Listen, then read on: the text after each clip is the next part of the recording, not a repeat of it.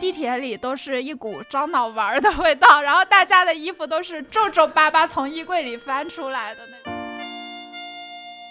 现在四川的那个麻将桌，它中间那个柱子上面是有暖脚的，非常的人性化。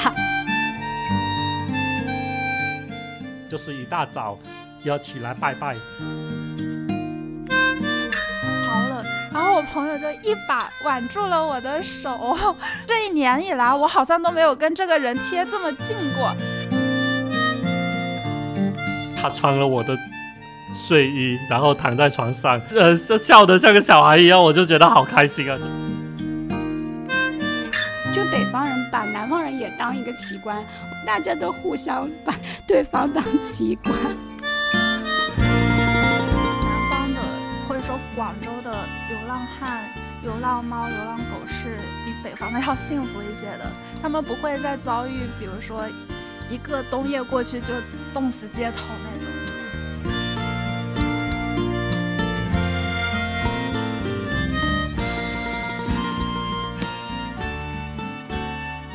回南天的听众朋友们，大家好，我是西西，我是阿怪。今天广州气温十度，我们刚刚经历了一个断崖式的降温，从二十五度一下子降了十五度。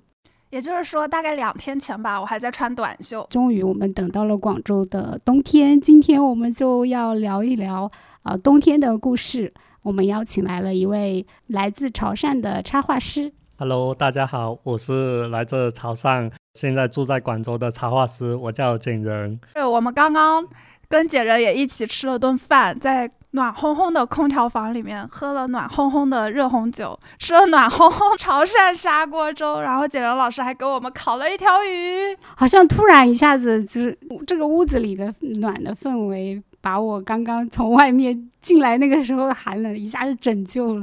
我刚刚进来的时候觉得好冷，觉得广州怎么这么冷，好像比老家还要冷。但其实没有，只是那个断崖的那个下跌太快了，从二十几度到几度，我中间都没有时间穿毛衣外套，就直接到了羽绒服。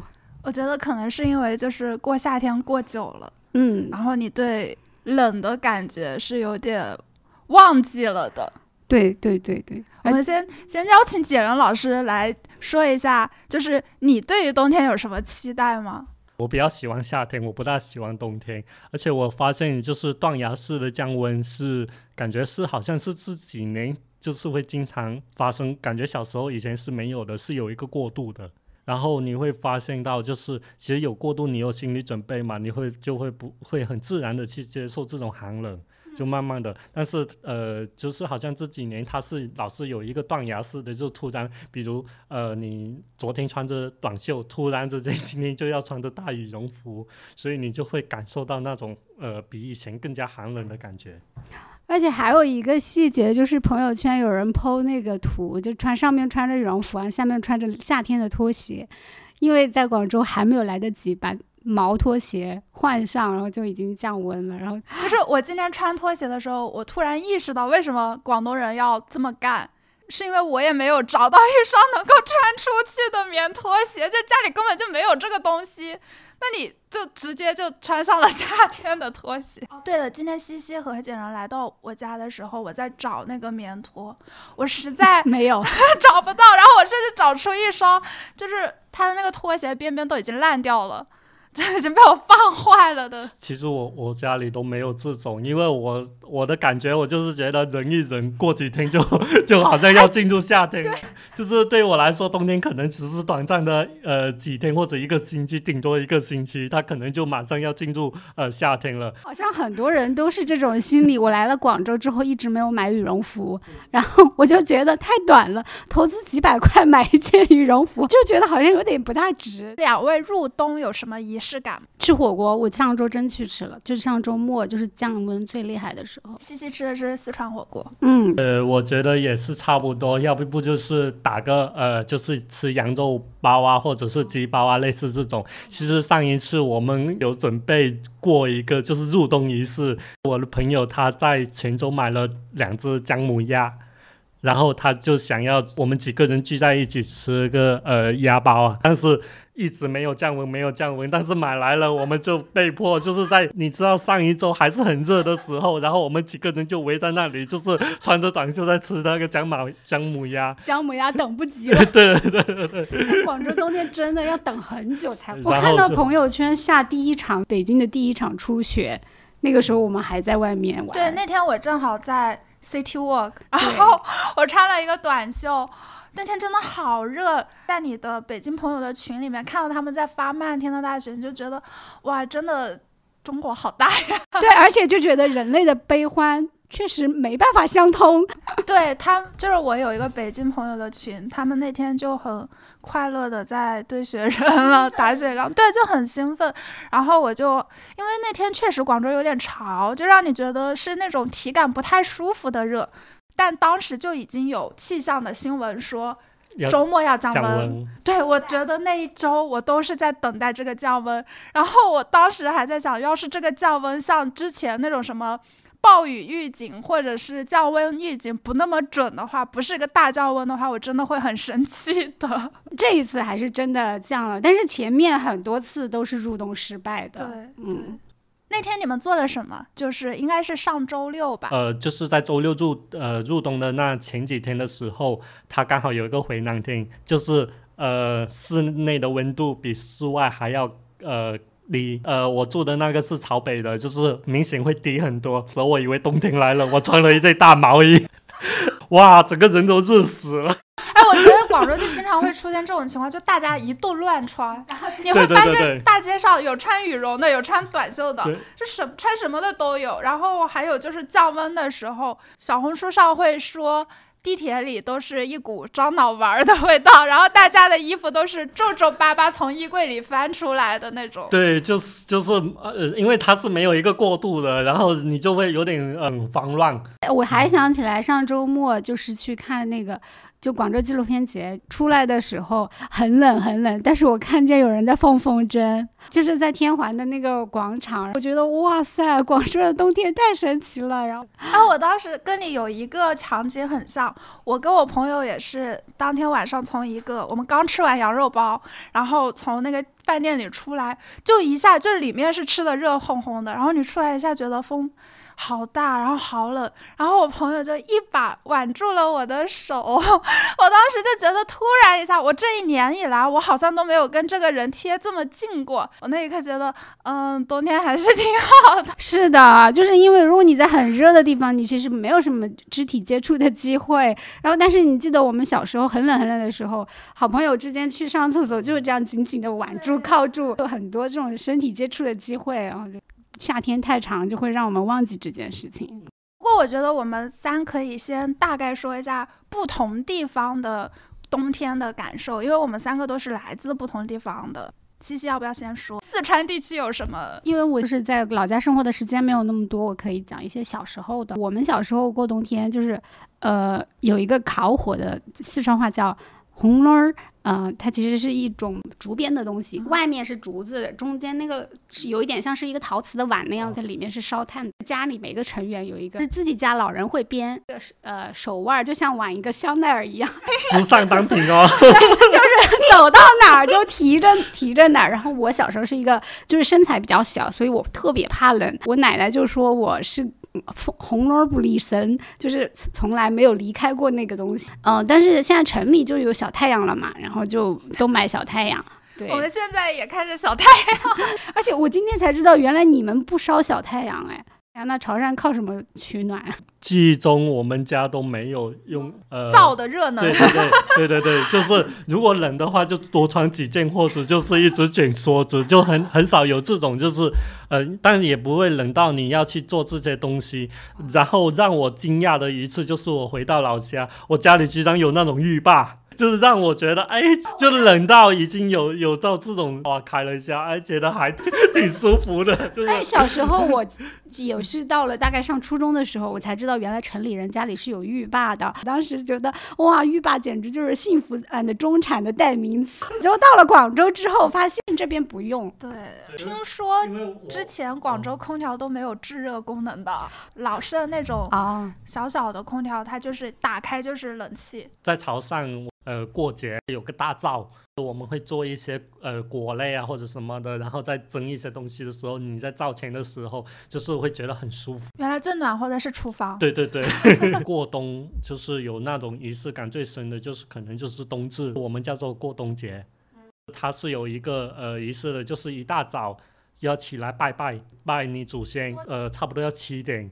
那小孩能起得来呀？就是被要被叫起来拜呀。你要做一些呃，就是糯米糍，还有就是做汤圆。现在也是一样，就是汤圆它是没有馅的。我妈她她就说，就是吃一碗就长一岁。小的时候就觉得哇，我要吃很多碗，我要赶紧长大，然后就不停的吃吃吃。然后现在每一次就是我妈就问我要不要吃，我就一碗都不吃。我已经很大了，好，因为我来了广州之后，就老听说冬至大过年，然后那天公司里的老板们、领导们还说，今天大家早点回家，跟家人一起吃饭这种。哎，我觉得这个让我觉得呃幸福感挺强的。以前我都不知道，呃，就是冬至这种节也可以放假。湖南的农村的取暖神器跟四川有一点像。就是我们也是一个小火炉，然后我记得就是在冬天来之前，就大家就会做那个蜂窝煤，然后就在大的平地或者院子里做一片，然后要晒干它，然后到冬天你就可以烧那个煤。放寒假的时候回奶奶家，大家就会围坐在那个小火炉旁边围坐一圈，然后伸出手。大家就盖一床被子，然后放在那里烤，身上就暖，就很暖。但是那个煤气味儿又很重。我记得有一年冬天的时候，我已经放假了，我就先回奶奶家了。我当时在看书，看村上的《挪威的森林》，看得很入迷。要过年的时候，爸爸妈妈会买新衣服给你穿嘛。我当时穿了一条新的牛仔裤，它是有一点那种微喇的，就裤脚比较大。我因为看得太入迷，裤子还没过年就被烧了个大洞。湖南还有一种，现在其实大家还在用的取暖神器，就是那种木质的火箱，大家可以把脚伸进去，身上再盖着被子，很暖很暖。再往后一点，就是就出现那种电暖炉。就像麻将桌一样，然后也很暖。我家现在还有一个，就是夏天的时候，其实它就在那里，像一个客厅的桌子一样。冬天你就把它打开。现在四川的那个麻将桌，它中间那个柱子上面是有暖脚的，非常的人性化。然后我们在跟麻将呃不是麻将桌，电暖桌搭配的就是湖南省省服，就那种珊瑚绒睡衣，就是非常土但非常暖。它完全没有凉凉的那种感觉，它又挡风又暖和。就是如果我们俩是真的朋友，那就说明我一定可以穿这套省服见你。当时这个省服在网上火起来的时候，我当时心里只有几个湖南人不要面子的嘛，就是真的都穿着这个出门。我是不会穿出门的。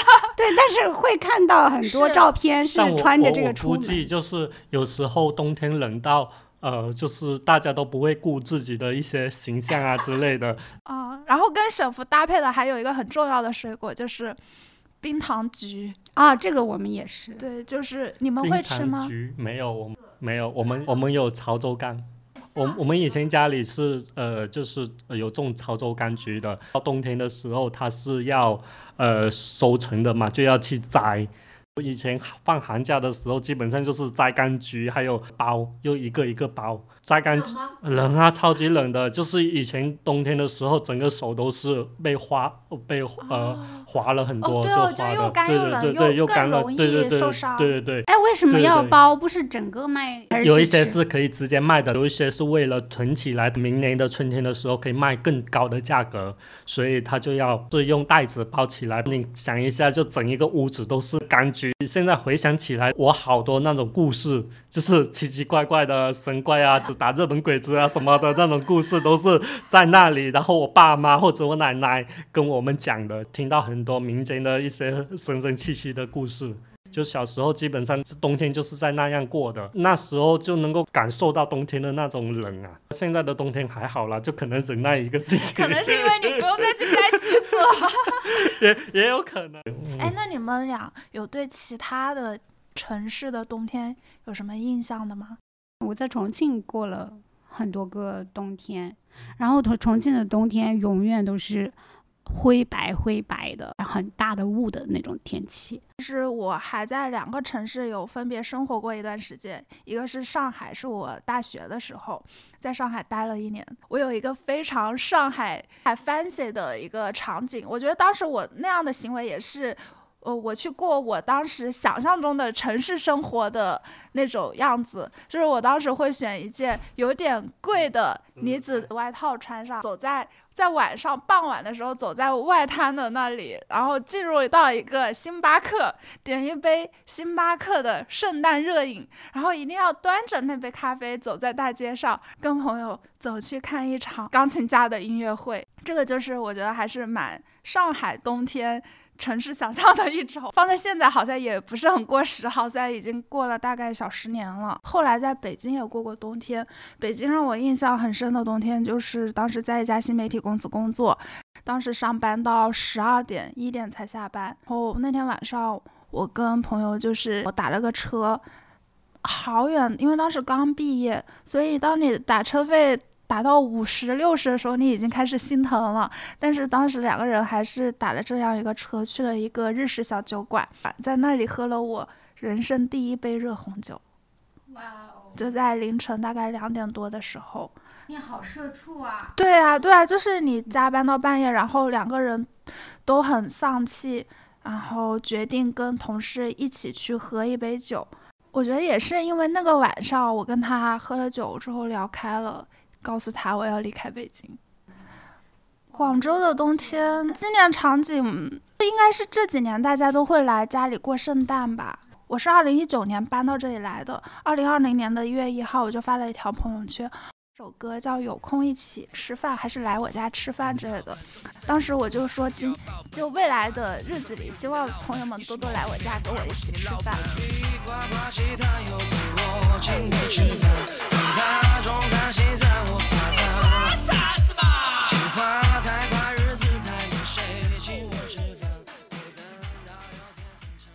以前毕业的时候去凤凰古城过冬天，看到那种雪就是小小的，然后我很兴奋，但我第二天我就后悔了，因为真的很冷，冷到我就是我把我的那种毛毛绒睡裤穿在里面，然后穿了三条裤子，还穿了四双袜子。工作的第一年，我就买了一张打折的机票，我记得是三百二十块钱，从重庆飞沈阳，然后我就去那边看我爸妈，当时他们在那边工作，就跟捡人一样，我们会穿很多很多，就因为我们幻想那个地方很冷，然后我们是扛不住的，所以我们会很穿很多，但是我们不会正他们正确的穿法，加几件毛衣，再加一层羽绒服。对我，我觉得我们是乱穿，而且就是。可能我们穿的那些也一点都不保暖，它可能看起来很暖，但其实它就是很难抵御他们那种冷的。我是去东北大连念的书嘛，然后我的室友当时就跟我科普了很多，就比如说他们有什么裤子，有绒裤，然后绒裤是一种，秋裤是一种，你要怎么穿，然后你里面要穿一件什么加绒的衣服，然后再套一件呃。可以见人的毛衣 不能，然后再穿一个挡风的，然后保暖的羽绒或者外套，因为确实室内是很暖的，你进去大部分时候都要把衣服脱掉。室内暖到什么程度呢？我们那个图书馆吧，我们叫它令西大酒店，就真的太暖了。你进去之后把外套一脱。暖到你想睡觉，就大家每次都去图书馆睡觉，因为图书馆的暖气是比寝室要强的。因为那个图书馆很新，就有那种大的落地玻璃。当当年下了很大很大的雪，你就可以看到那个雪的形状，就风风吹着裹着那种鹅毛大雪，真的像龙卷风一样的感觉。然后当时正好是期末嘛，有一次八点的高数课的考试。我们要跋山涉水去那个教室，真的平时走二十分钟就到了，那次至少提前了一个小时去，因为太滑了，雪太厚了，然后那个学校的那个树都被压倒了，所以那是我觉得有点惧怕东北的冬天的，因为你到了那之后，你才会理解小时候你在课本上看到那种风像刀子一样的那种形容，它就是打到你脸上很疼的，你是真的要戴那种绒布口罩。对，而且我去的时候，我以为就是很浪漫呐、去了之后发现，我只能在外面站一分钟。我也第一次看到一整条河都是结冰的，我觉得很冷。但是那些大叔大爷就在那边打那个叫陀螺还是什么，就一根鞭子打那个木的，啪啪。对，我在想，这个不冷吗？就是不要不要不要让我想到苏培盛 换朝代的时候要打三下，跳跃的联想甄嬛。传》。哎，我最近就是视频都被短视频都被我刷成了几乎全是哈尔滨的冰雪大世界，然后有人说。能在那里玩两小时的都是南方小土豆，就能待一小时的才是东北人，待上两小时的全是南方小土豆。就是你怎么去辨别南方小土豆呢？就是肯定是身高首先没那么高，然后大家一定会穿那种浅色的羽绒服，戴很可爱的帽子，因为他们当地肯定是觉得要耐脏的羽绒外套，他就说穿浅色的都是南方人，然后穿深色的都是东东北那边的，就是北方的。就北方人把南方人也当一个奇观，大家都互相把 对方当奇观。我觉得我要去经历一个呃心理挑战，然后再去北方，就是冬天的时候去北方，因为我之前有去过一次，就是十月份的时候去了郑州。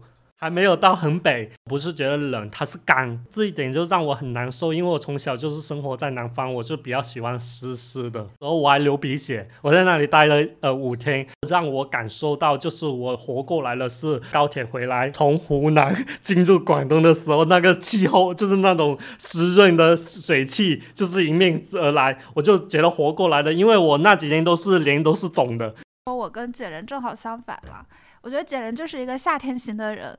但我我不能算是冬天型的人，我是一个高纬度爱好者。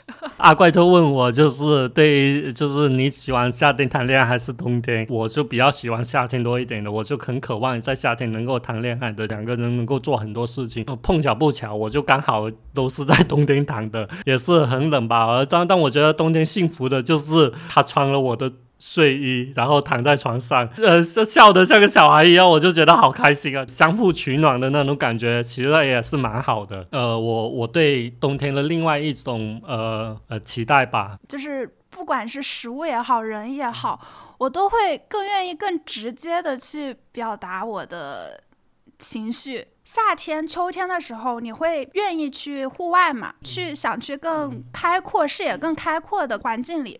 但是如果冬天的话，你就会不自觉的想要跟人在一起，不管是朋友还是爱人，就是反正我的朋友聚会是在冬天里会更多一些的。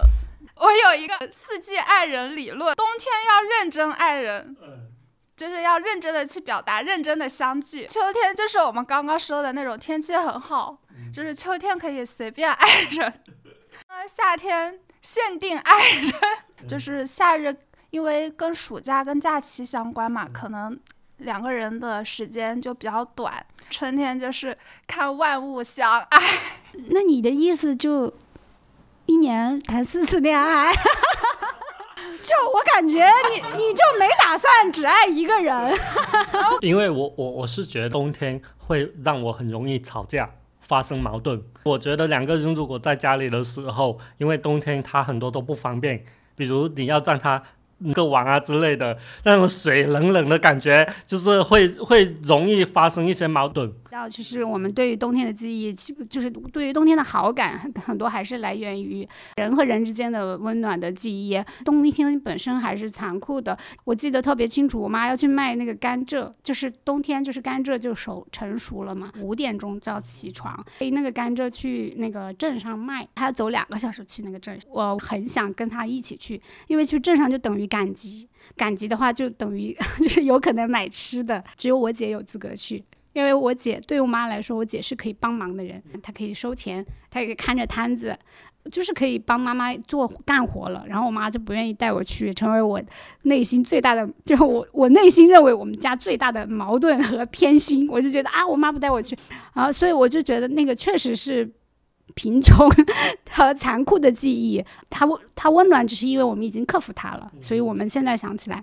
它是温暖的，是我妈妈在为这个家庭奋斗。我觉得，如果一个人喜欢冬天的话，他得满足一些条件，就是首先他一定要有舒适的生活空间，你不会觉得冷，然后你要有健康的身体，你不会因为寒冷让你的疾病复发或者是加剧啊。同时你要有足够多的爱你的朋友或者家人，你可以跟他们在一起。你寂寞的时候可以喊到他们对，以及最重要的是，你要有钱，你至少能够买起那些御寒的衣物。所以，其实我我会觉得南方的冬天，特别是广州，甚至再往南的冬天是很宽容的，因为在这边你过冬的成本是低的。广州的流浪汉、流浪猫、流浪狗是比北方的 要幸福一些的，他们不会再遭遇，比如说一个冬夜过去就冻死街头那种，抖抖腿，我忍一忍也就过去了。我们它是可忍受的，对，就是但是冬天的本质一定是残酷的，不同的。但说到冬天，我觉得广州的冬天，它其实某种程度上是有拯救我一下的，因为我真的觉得夏天太长了。就经常长到你对时间失去感知，你觉得跟其他地区的人不在一个同频的状态里。但是冬天的降温一出现的时候，你会觉得哦，年末来了，新的一年又要来了。就如果一直在夏天里，我会觉得我没有跳出那个时间的循环。嗯，就是好像一一年到尾都是这样的。对我偶尔也需要一下北欧人那种深刻的哲思 啊，我都好久没有那种哈出白气的感觉了。是的，是的，是的但，我觉得这种温度好像也哈不出白气。不会不会，广州不太会，就是 可以哈出白气。我我觉得冬天对我来说更快乐，就是一群人或者就几个朋友去路边吃羊杂包，或者是去吃吃鸡包，就是食物对我来说可能就是会很开心。对那你觉得哪个食物最代表你的冬天？哎，我觉得是就是鸡包吧。该包，我觉得我想起来了，今年冬日的食物是 热可可。啊我，最近很爱喝热可可。那大家有什么冬日好物推荐吗？推荐一个调料，一做羊杂包的调料就是呃用呃那种广式腐乳，腐乳。对对腐乳，然后就就再加上那个呃花生酱，就一勺花生酱，再一勺海鲜酱，然后还有一勺猴猪酱，五勺酱。就混合在一起搅拌，放在羊杂包里面包，还有甘蔗，还有胡萝卜。我觉得你可以说一下你那个甘蔗的故事。就是我有两个北方的朋友来我家，然后我就做了那道菜。甘蔗对我们来说是一个调味料而已，我他那天就就以为是可以吃的，然后他就拿起来啃了。他说不能吃吗？我说可以可以，你尽管吃。不是我们平时会买甘蔗来啃是，当成但是当？当对对，当成一个水果，对，但是你放在那个包里面，它只是起到调料的作用，就是对一些差异吧。好物推荐。我以前是用毛茸茸的马桶圈，我觉得那个时候我已经觉得哇，幸福感暴增。然后用这款马桶之后，我又觉得哇，幸福感再次暴增。就是那种可以加热的马桶圈。冬天的时候，我会看喜剧，因为你冬天很容易就是跟，比如说在外面吹了一阵冷风之后，你进来就会心情不好。我就这个时候我就会想要看喜剧，逗我开心。你知道我最近开始看什么吗？一九八八，不是，嗯，我最近开始看《老友记》，我从来没有看过这个，但是不知道那天可能就是太冷了吧，确实就是降温的那一天，我就打开了我两年前找的资源，开始看这个，就一帮人在一起的情景喜剧嘛，对就觉得好热闹、好温暖、好喜欢。对对，以前我看《生活大爆炸》的时候，我也都是冬天的时候。而且我觉得冬天的话，听歌也有所变化，就是我会听一些很暖的歌。呃，小霞她发了一个专辑三点零的，然后它有一它的主题曲就是笑笑霞，也是很适合冬冬日的，推荐一下。小霞，小霞，记忆清晰吗？对，还有一首就我之前很喜欢听的，就陈洁仪的《天冷就回来》。哦，妈妈点点头。天冷你就回来，别在风中徘徊。哦，妈妈眼里有明白，还有一丝无奈。天天冷，我想虽然说伤感然后呃，但是冬天会给你感觉到还有一种暖的感觉，就抛开伤感不说它，但是你有时候听了之后还会感觉暖暖的。对对对而且你在这种就是物理环境很冷的情况下，对对对嗯，去听这种感情浓度很高的东西，嗯你会更加觉得暖。我觉得，对对对，而且其实嗯，它会让我嗯产生一种化学效应，然后我会觉得全身都很暖，然后我会把这种抒发到我的作品上去。为什么做梦也快乐？朋友瞎说，他从不相信梦。我想出去走一走，哦，朋友点点头。天冷你就回来，别在风中徘徊。朋友的眼里有。我要推荐猫，就是我觉得冬天在冬天人会更像动物一些。比如说，大家不想起床，其实就像动物一样想冬眠。比如说，大家想要去穿毛茸茸的衣服，就是像动物一样，呃，想要那种皮毛的外套。你看着它睡得暖乎乎的，然后它的毛又蓬蓬的，你自己心里也会很温暖。主要是为什么我想推荐这个呢？是因为我我现在看到一索阿的一首《雪在万物之上》，这是他诗的名字。雪在万物之上铺了一层安静的毯子，除了房中发生的事情，什么都感受不到。我把自己裹在毯子里，甚至不思不想。我感到一种动物的快乐，若有所思。我陷入睡眠，像世上所有活动一样，并非无用。面前時代再低氣温，多麼的慶幸，長夜無需一個人。任未來存在那個可能，和你亦是最後那對變更。唯願在剩餘光線面前，留下兩眼為見你一面，仍然能相擁才不怕驟變。冬天快樂，冬天快樂！就让我的心包围着大家。入面，留住这世上最暖一面。茫茫人海取暖度过最冷一天。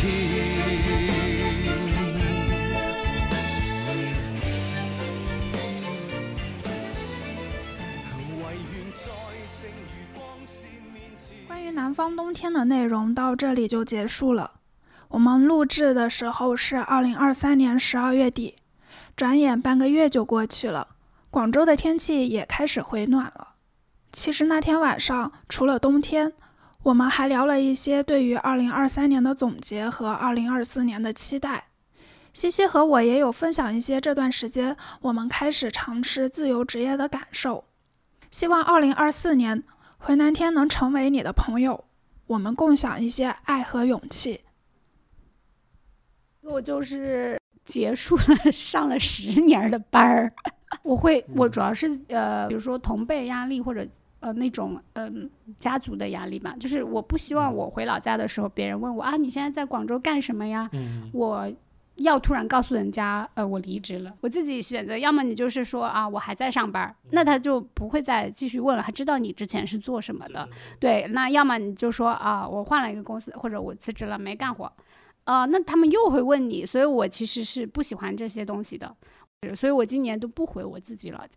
就是我感觉没有这个社会身份之后，嗯，有一些东西需要转换。我不会立刻觉得我是一个自由职业者。我是一个创业者，就是我不会有那个身份的认同。我现在有时候会觉得我是一个没有身份的人，是那种感觉，不是没有身份的人。嗯，当然知道说，就是人的身份，它不只有职业身份，呃，但是职业身份是一个就是大众会使用的一个标签，在这个社交系统里面，对对对。所以其实，比如说你，你可能已经适适适应了自呃那个艺术家的这个身份，那可能大家就介绍啊，这是我的插画师朋友或者艺艺术家朋友啊，见人其实是很很适应的，但是我只是还没有适应。你们俩的呢？呃，我说一下我的总结吧，就是我我我每一年的总结的话，我都会拿我的作品，就是我每一年每到呃有可能是过年，有时候是元旦的时候，我就会把我这一年画的画 做成很多个长图，然后发到九宫格网上去，总结。我觉得那个成就感满满对啊。，让只也是会想要发给客户看一下，因为我也是刚出来一年时候，你说呃赚钱啊之类的，我其实我觉得跟工作也是差不多。为什么非要我要去上班呢？就是我觉得我自己也能够在这种比较轻松快活的日子里去养活，或者是做一些我更喜欢做的事。呃，也有目标，也可以做呃积累一点，然后我觉得信念感也更强一点。所以就会玩的更疯一点，更开一点。因为以前老是会收敛着，叛逆。对对对，可能可以叛逆了，就是觉得上班的时候那段时间可能也是也是在呃压抑着自己。我觉得这个感觉好像我以前呃从小到大就是压抑着，比如我很喜欢玩音乐。哦，我喜欢弹钢琴，我喜欢跳舞，父母就一直压抑着我。然后我喜欢画画，他也不给，就是反正他要按照一个比较，就是他所所谓的普通人的生活一样去生活着，去就去过着。然后我那时候在毕业的时候，我就去选了广告设计。去读大学的时候，我就真的放开自自我了。我现在的心态就好像那时候一样，就是好像我选到了一样我自己喜欢的事，反而更轻松自在了。对我而言，去年十二月份是有杂志没了，然后就相当于你失去了一份工作，当时还阳了，我是毫无期待的走到了二零二三年，所以我当时其实有对自己说，二零二三年其实是你可以歇一歇、停一停、好好想一想、玩一玩的一年。然后我今年其实大概有给自己分为上半段和下半段，就是以我今天崴了个脚，就是崴脚让你觉得有很多事情你着急不来，你就是只能等待骨头长好，等待你能走。当时有一个医生跟我说了一句话：“你要相信你自己。”这句话其实很玄学，就是你要相信你的骨头可以自己愈合的。所以我当时不停的在跟我自己念一个咒语，这个咒语也有点好笑，就是我铁骨铮铮。向天再借五百年，扛铁骑神车。不是，就是骨头长好了啦，脚恢复了，然后你的心态也平和了，就是你也有在开始，嗯，投入精力到你自己手上做的事情，当时也做出了一些东西，就脚好了之后，会有打开自己，就愿意跟更多的人去交朋友、聊天、说心里话，或者说，或者说某种程度开始发疯了。放飞小鸟，就是养了小鸟，下半年养了小鸟，然后后来又买了自行车，这些事情让我都觉得很快乐。就是我可以跟小鸟建立联系，然后我骑车的时候，我会不自主的笑出来。后来有一天，就是我跟西西也要经历相似的事情嘛，我好像就是拥有了自行车的感受，就是你知道。你知道你的行动会比别的小车要慢，你可能会比公车要快，你也可能在路上会有一些危险，但是你在路上会比你想象的要快，同时会比你想象的还要快乐。你会感觉为什么我不早点开始？但是同时你又会庆幸我终于还好现在开始了。